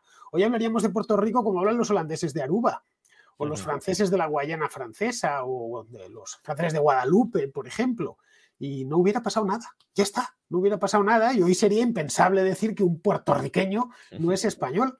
Pues bueno, las cosas sucedieron como sucedieron y ya está. Y es lo que es. No hay... a mí esas eh, inmanencias eternas del jacobino me fascinan. De verdad, me fascinan. Son como esto es así, toda la historia se conjuró para que llegásemos a esto. Cuando realmente hemos llegado a esto por un conjunto de carambolas y casualidades un tanto caprichoso. La unidad del destino en lo universal. Sí, ese rollo la unidad de destino en lo universal. Estábamos, estábamos desde la antigüedad más remota, nuestros antepasados celtíberos, que ni se entendían entre ellos, ya tenían claro que alguna vez iba a existir algo llamado eh, Estado español y tal y cual. Así que todos esos esencialismos a lo único que conducen es a no entender nada y de lo que se trata es de entender el mundo en el que vives y por qué es como es, ¿vale? Eh, a fin de cuentas, las humanidades van de esto, no van de otra cosa, no van de cambiar el mundo, van de entenderlo que es lo que muchos hay, no hay un marxista te diría que no, ¿no? Pero... Bueno, sí, un marxista te diría que, no, que los filósofos se tienen que dedicar a transformar el mundo. Sí, luego lo que hacen es empeorarlo, transformarlo para mal. sí, que, esa es, que esa es la otra, ¿no? Pero vamos, el caso de Ucrania, que lo tenemos ahora mismo en la prensa, mm. ¿no? Ucrania es independiente de nuevo por una carambola en 1991 ya está, unos años tontos de 1985 al 90 con Gorbachev, el sistema se les vino abajo, eh, Chernóbil, eh, la guerra de Afganistán, en fin, una serie de circunstancias eh, completamente imprevistas, de cisnes negros encadenados que dieron al traste con lo que había sido un imperio que duró siglos, como había sido el imperio de los zares que heredó después la Unión Soviética. Bien, hoy los ucranianos están defendiendo su independencia y a mí me parece bien porque están defendiendo su país actual no el país de hace 300 años, sino el país actual, lo que ellos quieren defender. Y además les entiendo perfectamente, si yo fuese ucraniano, tampoco querría caer en manos de Vladimir Putin y de su régimen, ¿no? Porque es un régimen odioso. Pero vamos, que dicen es que es un país sin historia. Bueno, eh, es un país sin historia, tiene su propia historia, pero es que el, el, presente, el pasado te ayuda a entender el presente, no te obliga, no te condiciona el presente. Políticamente, además, en función de los intereses muy concretos, ¿no? Es que esto siempre fue así, tiene que ser así. Pues no, ¿cómo será la España dentro de 100 años? Pues como quieran los españoles de dentro de 100 años, nosotros no vamos a decidirlo, ni podemos tampoco hacerlo, ¿eh? No, eh, caray, si eh, Franco se murió hace medio siglo, casi medio siglo. Si Franco levantase la cabeza, no terminaría de reconocer el país tal y como está. Entre otras cosas porque no entendería a los españoles de esta época. No los entendería no entendería cuáles son nuestros consensos, cuál es la manera de relacionarnos, un montón de cosas de, transformaciones que se han operado dentro del país en, el último medio siglo, no terminaría de entenderlo. Pero es que Zumalacárregui tampoco hubiera entendido la España del año 1900, la de la regencia o la de Alfonso XIII. No, no hubiera, no, no le hubiera entrado en la cabeza. Es decir, cada época tiene sus afanes y no pasa nada y son los seres humanos de esa época, que ya digo, vivimos muy poco, los que tienen que despachar los desafíos que se le presentan. Pero estas cosas de, no, esto va a durar eternamente y tenemos que proyectarlo en el futuro porque es una verdad revelada y no existe otra manera de organizarse más que esta, bueno, a nosotros esta por ahora nos funciona, quizá a nuestros nietos no les funciona. Ya está, y esto es una cosa que deberíamos, cara, y ser un poquito más humildes, que ni los políticos ni sus activistas lo son en absoluto. Aquí vamos con otra pregunta que desde un punto de vista liberal, ¿sería lícito la lucha armada para que Cuba se sacudiera el comunismo? ¿Cuál sería el marco económico para Cuba se desarrime y no caiga en el mercantilismo? Gracias. Bueno, yo creo que el derecho de resistencia frente a la tiranía, eso es una constante en la tradición de pensamiento liberal y no liberal, ¿eh? quiero decir. el propio Juan de Mariana lo defendía, por ejemplo, y, bueno, Juan de Mariana es difícil incluirlo dentro de, una tradición reconocible de pensamiento liberal, ¿no? Porque el, liberalismo surge más tarde. Podemos pensar que tiene ideas que, confluyen con el liberalismo, pero no, no que era liberal como tal. Pero bueno, incluso dentro de esa tradición católica, el derecho de resistencia frente al tirano se defendía y por supuesto con el liberalismo también se ha defendido porque es que si no defiendes el derecho de resistencia frente al tirano estás defendiendo la obligación de sumisión ante el tirano. Entonces, eh, ahí lo único que, bueno, pues lo que siempre se dice, eh, proporcionalidad en todas las medidas. Lo que pasa que, claro, frente a un Estado, pues proporcionalidad, sobre todo siendo un Estado policial como el cubano, pues tampoco cabe, cabe demasiada. Fer. Bueno, pues sí, básicamente lo mismo. De hecho, en, Cuba hubo una resistencia armada al castrismo, hubo el Frente del Escambray en los años 60 que, que Castro aniquiló por completo.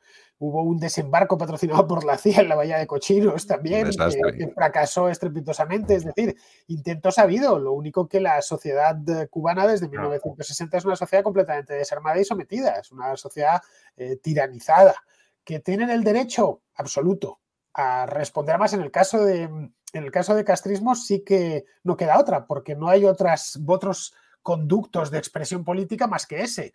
Podríamos decir, en España eso es legítimo. Hombre, en España tienes el, conducto de la ley que te permite presentarte a las elecciones, formar un partido político, te permite participar en política de manera libre. El eh, sistema, bueno, el sistema demoliberal que llaman con tanto desprecio algunos, lo que da es canales de participación a todos pero en el caso de Cuba, de la Cuba castrista, no existen esos canales. O lo haces a través del partido, conforme dice el partido, es todo descendente, o no hay manera. Así que si quieren hacerlo, la única manera que van a tener es esa. Ahora, entiendo que a estas alturas ya, después de 60 años, pues es poco menos que imposible. Respecto a lo que venga después, pues no lo sé, porque eso sí que es una incógnita. Lo que nos vamos a encontrar, lo que se van a encontrar los cubanos en Cuba después de tantos años. Es que fíjate el, proceso de destrucción ha sido muy intenso. Es que la Cuba de 2022 no se parece en nada a la de 1959. Son dos países, dos países que hablan el mismo idioma. Ya está, y que tienen un paisaje similar. Digo similar porque la Habana del 59 y la actual se parecen en poco, ¿no? Eh, la, la, actual está derruida por completo. Pero vamos, que tendrán que ver y encontrar las soluciones para entonces. Eh, hay más problemas en Cuba. La población se ha duplicado en estos 60 años. Eh, cómo titulas la propiedad. Es que, joder, rehacer Cuba va a ser un trabajo, va a ser un trabajo de una generación cuando esto se acabe. Eh, si es que se acaba alguna vez, que lo mismo dentro de 50 años siguen hablando de, castrismo, no lo sabemos tampoco. Bueno, hay transiciones mejor hechas y peor hechas, ¿no? Yo creo que los ejemplos cercanos que tenemos de Polonia o de República Checa son ejemplos en los que, en los que Cuba se debería mirar sobre, sobre cómo escapar del comunismo y desarrollarse económicamente. Eh, lo mencionaban el otro día, el desarrollo de Polonia durante los últimos 30 años ha sido el mismo que el de Corea del Sur. Y Corea del Sur es considerada internacionalmente como el ejemplo de desarrollo a todos los niveles. Por tanto, bueno, creo que sí hay experiencias exitosas para escapar del comunismo, pero también tenemos otras totalmente fallidas, como justamente lo que mencionábamos antes, ¿no? La Rusia de Putin. Entonces, sí, riesgos los hay y muchos, pero, pero bueno, desde luego si tienen la oportunidad, mm, sin duda merece la pena intentarlo, escapar de, la tiranía comunista en la que, a la que ahora están sometidos. Aquí nos deja Bitcoin Moon. Para vivir en un estado centralizado se necesita dinero que también lo sea. Usen Bitcoin. Y así nos deja su cuña. y así reduciremos el poder del Estado. ¿Vosotros tenéis Bitcoin? No, yo, tengo. yo, tengo. algo. Eh, bueno, yo ahí voy a discrepar. No se necesita necesariamente dinero descentralizado. Em, de hecho, el dinero tiene una naturaleza mm, universalista, ¿no? Em, bueno, depende de cómo entendamos también descentralizado. Si entendemos que el patrón oro era descentralizado, sí, la emisión minera era descentralizada, ¿no? Pero lo que quiero decir es que no hace falta muchos dineros en competencia. Eso no es necesario. El dinero tiende hacia la universalidad y por tanto puedes tener muchas microcomunidades políticas que todas ellas utilicen el mismo dinero. Si es buen dinero, pues eh, comerciarán con esa unidad monetaria común. ¿Tú, Fer, por qué no tienes Bitcoin? Pues porque no lo entiendo muy bien. Y de la misma manera que jamás he comprado una acción de una empresa que no sé cómo, cómo gana su dinero y no lo entiendo muy bien su modelo de negocio y no entiendo muy bien de qué va la cosa, pues eh, con el Bitcoin igual. Y luego, pues... Eh, en cierto modo le falta todavía el efecto Lindy, ya sabes, no ha pasado suficiente tiempo por él. Así que si tengo que, mm, que decidirme entre el oro y el Bitcoin, prefiero el oro. Piensa que yo estoy muy viejo ya. Entonces, esto que es que no lo entiendo muy bien y además no sé cómo va a ir. Luego es tremendamente volátil, joder, pega unos bandazos de mucho cuidado, que te quitan un poco las ganas, todo hay que decirlo. A mí me parece muy bien y espero que prospere y que, que se establezca y es una buena manera, como bien decía este, este espectador, de, de quitarle recursos a los estados, pero hoy por hoy creo que está un poquito en pañales, ¿no?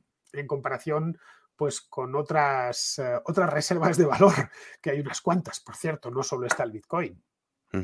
Podemos decir que con la edad te estás volviendo más conservador, Fer. Como No, dices, uy, no, uy, esto. anarca, tío. Yo con la edad me he vuelto más ácrata, más pasota, más tal, ¿no? Ya, ya lo sé, ya lo sé. Ya lo sé. Dice Miguel, vaya tres os escucho en el trabajo todo el día. Muchas gracias, me dais mucho ánimo, en serio. A ver si os, os seguís juntando los tres abrazos. Pues muchas gracias, Miguel.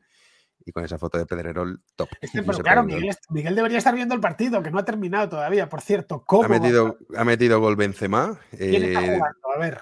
el Real Madrid contra el Chelsea, Madrid contra el 2-3. Chelsea. 2-3, ¿Quién va está en la prórroga. Pues iba, el Madrid ganó 1-3, pero Ah. eh, han quedado 1-3, entonces están en la prórroga. Y bueno, ya nos han dicho algunos que se notaba que no somos futboleros porque hemos puesto el directo a esa hora. Yo me he enterado cinco minutos antes de empezar, que lo he visto. Tú eres del Atleti, Fer. y además soy del Atleti, pero aunque su juegas el Atleti tampoco me enteraría. No me interesa mucho el fútbol. Pero tú eres del. Atleti por una cuestión histórica. Familiar, ya sabes, uno Sí, cuando bueno, es niño, siempre pues dices que es el equipo de Madrid. cuál es el mejor equipo y tal, y te dicen, pues es el hijo, es el Atleti, mi abuelo también era del Atleti, y luego es el equipo de la ciudad. No hay mucho más. Ya está. El Real Madrid es para gente como tú, que has venido de Valencia. Eso es el, para eso es el Real Madrid. Esa es su función. Ahora van a, van a entrar todos los haters a decir, "Bien, hostia, tal cual". Bien, vale, y esto os voy a decir mirando. Si queréis que el Madrid sea el equipo de la ciudad, poned el oso y el madroño en el escudo. Entre tanto, lo que tenéis ahí es un, un acertijo extraño, un monograma que no se sabe muy bien qué dice. Así que ya sabéis, oso y madroño. Cuando lo tengáis, me lo plantearé. Es un club de fútbol, es un club de fútbol globalista. se llama globalista. ¿Tu equipo eres, Juan? ¿O no tienes ninguno en especial? Bueno, tengo cierta simpatía con el Real Madrid, pero vamos, eh, quizás sea por la Agenda 2030 también. Pero, ¿Qué Juan? Ramón, tío, tú tienes el Villarreal y tienes el Castellón, puedes elegir. Sí, pero ya estoy afincado aquí. Pero lo que dices tú, Fer, es para gente que venimos de fuera, pues ese es nuestro, nuestro Real Madrid. Aquí, sobre la afirmación de Rayo de que el comercio civiliza, creo que no siempre es así. Una prueba creo que serían las tiranías de Rusia o China. Yo estoy totalmente en contra de lo que dice Enrique Benito, porque China precisamente se ha civilizado mucho a través del comercio en comparación con la época de Mao. Evidentemente no ha llegado a los estándares occidentales, pero ojo que, que está ahí, o sea, que cada vez Sí. va avanzando más. Bueno, ha firmado el, el Tratado de Libre Comercio más importante de la historia, lo ha liderado China. Esto hay que tenerlo en cuenta. Aparte que el, contrafactual es complicado, ¿no? Es decir, eh, si China se hubiese desarrollado sin eh, comerciar con Occidente y sin volverse interdependiente con Occidente, la cuestión es, ¿sería más fácil o más difícil una guerra contra China? Yo creo que sería más fácil. Es decir, China ahora tiene una cierta posición de no quererse meter en ningún conflicto militar, porque aún no tiene potencia militar suficiente, pero también porque eso la debilita económicamente y la debilita económicamente porque depende del comercio. Entonces, cuando yo digo que el comercio civiliza, no estoy diciendo que sea el único factor y que sea una garantía de que una sociedad se va a volver absolutamente libre. No, lo que digo es que las personas se vuelven interdependientes, que tienen oportunidades para cooperar sin necesidad de matarse entre ellas, porque si no comerciamos, si tú tienes algo que yo quiero, la única forma que tengo de conseguirlo es quitándotelo y por tanto invadiéndote y, y arrasándote. Y, y que se va generando confianza, pero claro, también había confianza entre Alemania y Rusia y, y bueno, pues esa confianza en parte se ha roto, pero la, la muestra de que en parte el comercio civiliza lo tenemos en la posición alemana frente a Rusia, es decir, Alemania está diciendo, yo es que no quiero cortar totalmente Hombre. los lazos porque, Mm. porque dependemos. Claro, De hecho, Sols al principio estaba con el tema de las sanciones, cuando se planteaban, Claro. no sabía muy bien qué hacer, él estaba como, bueno, yo esto no... A, lo mejor a- a lo mejor las sanciones son necesarias, pero creo que ahí hay una muestra muy, muy clara de, de- de cómo si tú dependes del otro, pues tiendes a tener un menor enfrentamiento con el otro. Claro que el otro pues, puede hacer otras barbaridades, Sí, sí, pero sí. contigo pues intenta no, no, no hacer demasiada sangre. Y además, en el caso de China, no, tienes, no hay que comparar la China actual con el occidente actual, sino la China actual con la China de los años 60. La China de los años claro. 60 enterró a 40 millones de personas de hambre. El gran salto adelante, ¿no? Eh, la China de los años 60 es la de la revolución cultural. Era un país como Corea del Norte actualmente. De hecho, podemos comparar la China actual con Corea del Norte actual, un país abierto al mercado y un país que no lo está, ¿no? Uno es una distopía estalinista y el otro es un país que es una dictadura, y eso es indiscutible, un régimen muy poco deseable, pero del que al menos los chinos se pueden ir. No lo olvidemos. Es que un chino puede tomar un avión e irse del país. Es que eso no podía hacerlo en el año 1976. Aquí parece una tontería, pero al final la redención individual se suele olvidar. En cierta ocasión, discutiendo con una compañera de trabajo cuando yo trabajaba en Telecinco, que era muy castrista, le pregunté, desde hace 20 años, ¿eh? era cuando detuvieron a Raúl Rivero, recuerdo, y a los poetas, en la primera de 2003 fue esto, que me decía que era horroroso, tal, que fíjate que, que las dictaduras de derecha eran peores, y le dije, sí, sí, todas las dictaduras son malas, hija, pero la porque, claro, el castrismo, pues entonces es malo, pero tan malo como el Chile de Pinochet. le dije, bueno, al menos del Chile de Pinochet te podías ir de la Cuba de Castro no te puedes ir. Es la diferencia, ¿no?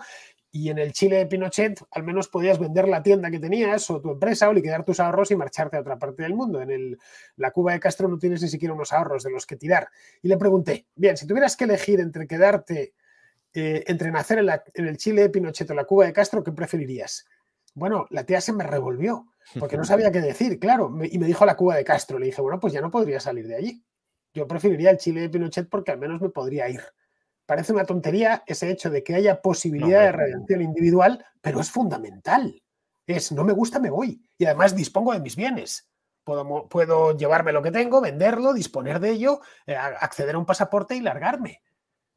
Parece una tontería. Te van a cancelar en este directo, Fer, eres el próximo. Has dicho muchas cosas muy polémicas, ¿eh? ¿Qué cosas muy polémicas? Primero lo del Real Madrid. Ahora esto, que te cogen el corte bien cogido. Pues la cojan, lo que, cojan lo que les salga de los huevos. Si quieren, se lo digo en audio. Sin problemas, vamos. Que, cojan lo que les dé la gana. El, hecho es ese, es decir, no. Un país sí, no, es, así, es, evidente que. O sea, esto pasa que mucha gente dice, bueno, pero no puede ser si todas las dictaduras son malas. Pero dentro, incluso de la, de la maldad, hay niveles de maldad. Igual que dentro de las cosas que son buenas, también hay niveles de bueno, más bueno o menos. Entonces, bueno, esto también hay que decirlo, que no pasa nada.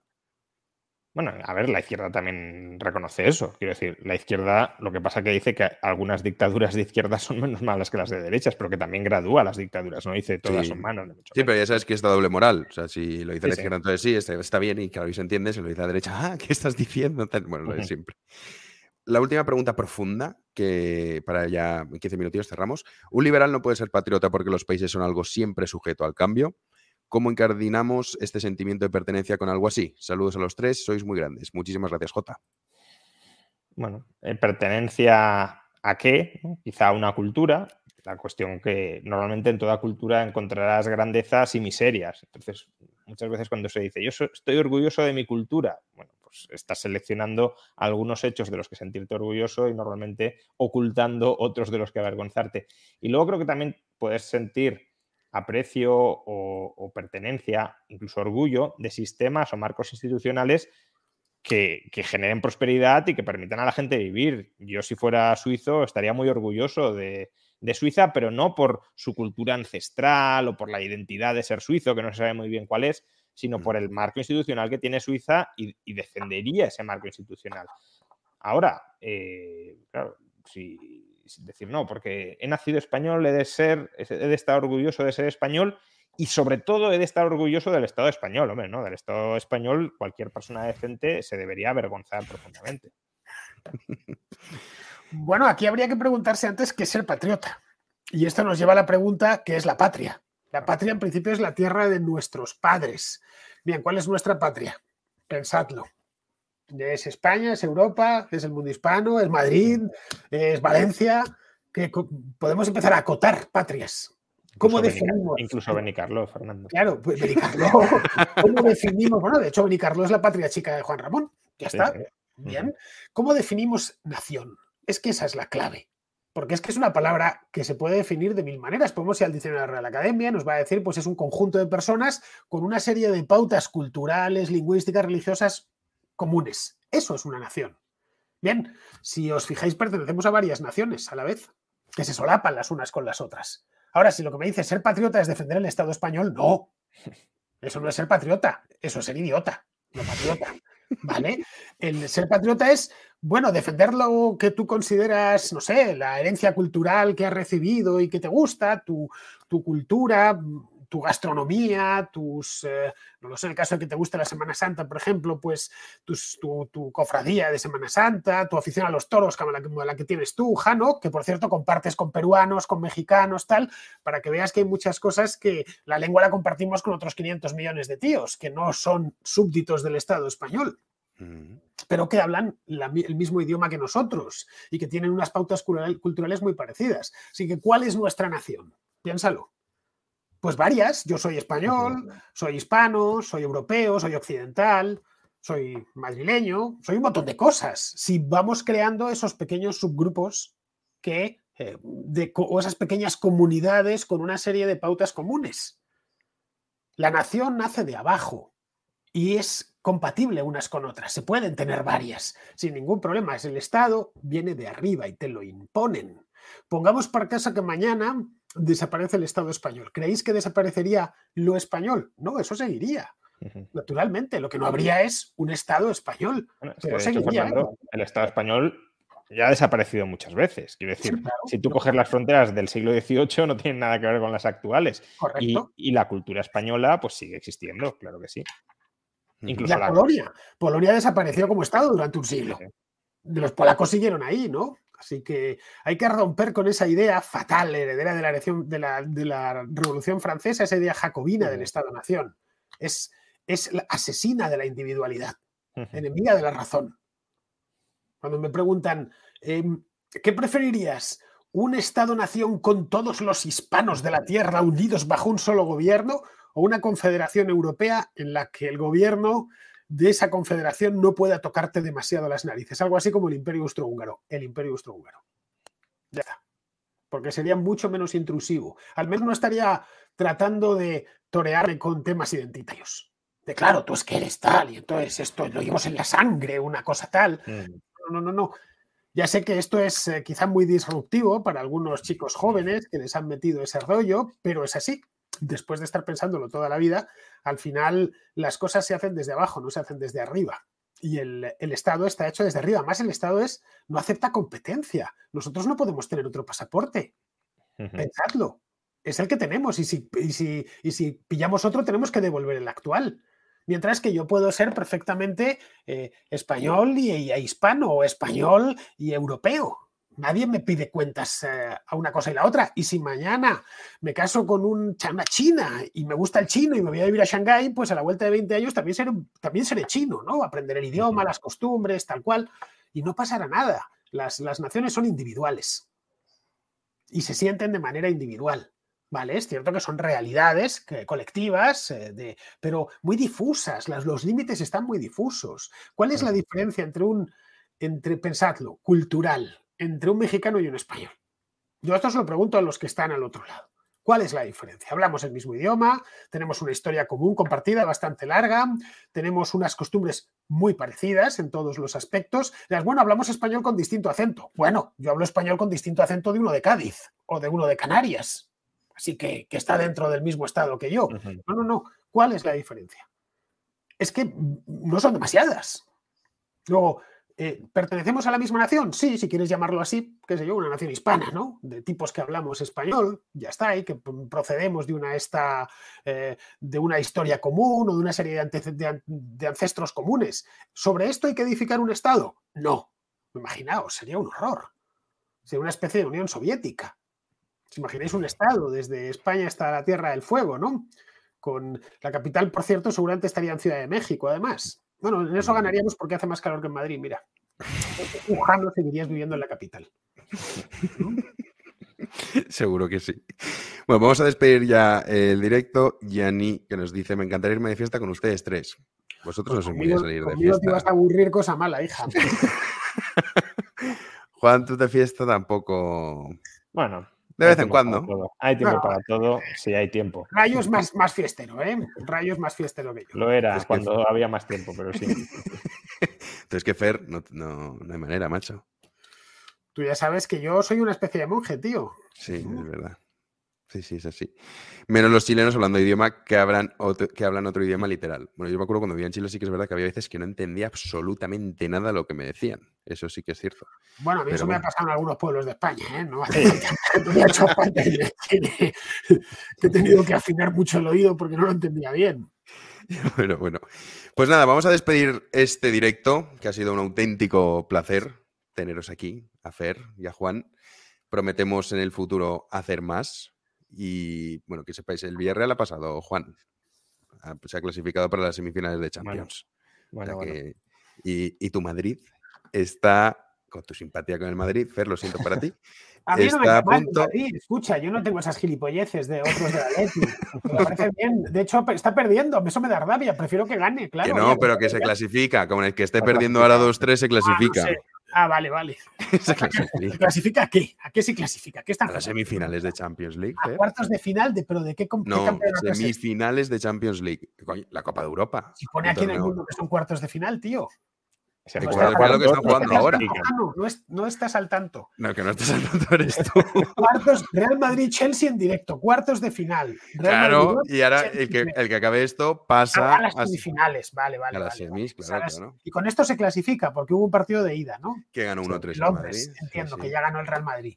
Sí, sí, Eh, que- que, dale. por cierto Ah, le por esto quitaron. ha habido tanto inglés y tanto hooligan hoy por Madrid, date. Pero, esa pero, es la pero. razón, que andaban canturreando por aquí por el centro, date. Estas, por eso han venido a ver el partido. Pues se han Hombre, mojado, claro. ¿eh? Porque ha estado lloviendo toda la tarde en. Madrid, así que. Sí, bueno, pero no es lo único que el único líquido con el que han estado en contacto durante el día, o sea que tampoco que les has el único líquido no emborrachante con el que han estado en contacto. Esto No sido el agua no- que ha caído del cielo. No sigamos que terminamos como el Shocas y luego nos cancelan.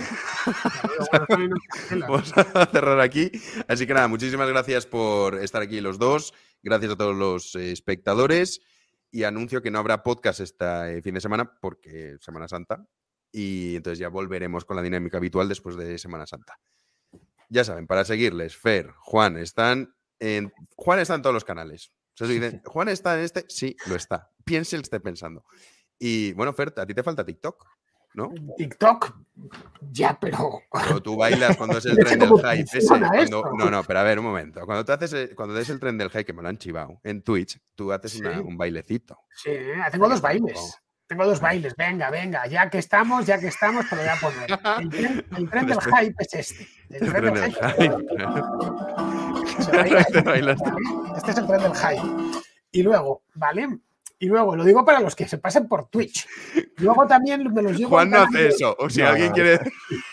me los llevo a un canal, a un canal de, de YouTube que he creado segundo, que se llama La Contra en Directo. Lo que pasa es que ahí lo que hago es que cojo lo principal, escojo exclusivamente lo principal y entonces ahí no puedo pegarme las bailadas que me, que me bailo. El otro que bailo, que es cuando hablo de Podemos, que ya sabes que Sí. tiene ese aire caribeño, poco serio y tal, lo que bailo es esto. Lo que pasa es que este me viene una introducción, este de aquí. Entonces, ¡epa! Y ahí es cuando introduzco las noticias de Podemos, que es el sopa, el sopa de caracol. ¿Qué quieres? ¿Que haga esto pero en el TikTok o qué? ¿Bailando? No me lo digo que dices, no, yo TikTok no. Hombre, bueno. Es que no sé cómo podrías- funciona. No sé cómo funciona. ¿En qué Bueno, Juan te consiste lo el. TikTok? ¿Haces un baile o cómo? Mira, lo que podéis hacer es una cosa. Juan te explica cómo va TikTok y tú le dices a Juan lo que tiene que bailar. Entonces, Pero que- que descargar la aplicación y toda la pesca. Sopa de caracol creo que no. no te imagino ya. Oye, ha gustado. ¿eh? Ha gustado, ha gustado. Mira, ahí está. Ahí está. Bueno, pues despedimos y de verdad que muchas gracias, ha sido un auténtico placer reuniros aquí y un gusto absoluto haber sido el anfitrión de, de este reencuentro, que será el primero de muchos. Así que nada, muchísimas gracias a los dos muchachos. Venga, cuídate, Venga, Jano. Muchas gracias. Hasta, Hasta luego.